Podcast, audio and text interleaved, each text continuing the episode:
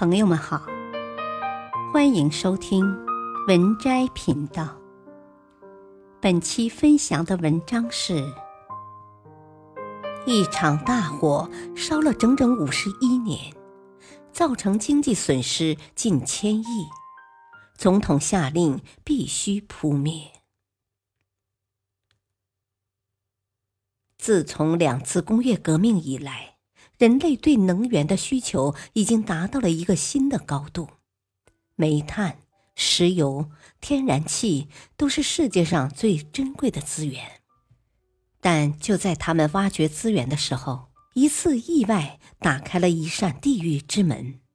一位科学家在一次失误中点燃了一把火，导致了整整五十年的经济损失。现在。国家的总统下令将这片区域的火灾扑灭。五十一年之久的大火是否会真正被扑灭呢？俄罗斯媒体称，这个大火烧了五十多年的国家就是土库曼斯坦，而时隔九年后，该国总统再次下令。让专家们想出一个有效的办法来扑灭地狱之门的火。他认为，大火浪费了土库曼斯坦大量宝贵的自然资源，不仅造成巨大经济损失，也对周边环境和居民健康造成不利影响。而这个所谓的地狱之门又是如何形成的呢？土库曼斯坦曾经是苏联的加盟共和国之一，苏联的工程师们在那里发现了一些重要的资源，他们以为那里蕴藏着丰富的石油和天然气，于是就开始了一系列的探索工作。谁知道在那里出现了一个意外，钻头勘探区出现了坍塌，但由于技术原因。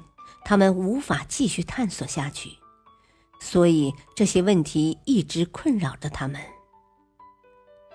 有人猜测，这片区域应该是一个巨大的气溶洞，需要尽快的解决，不然的话，这些气体将会对周围的人产生巨大的危害。于是，科学家采用了一种最简单的办法。即点一把大火，使其燃烧殆尽。但就是这个决定，让这里燃烧了整整五十一年。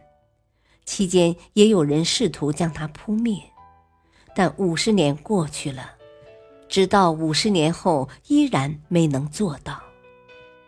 地狱之门坐落在土库曼斯坦的一片荒漠之中，降雨稀少，想要将其掩埋。几乎是不可能的事情，单凭土库曼斯坦的力量根本无法做到。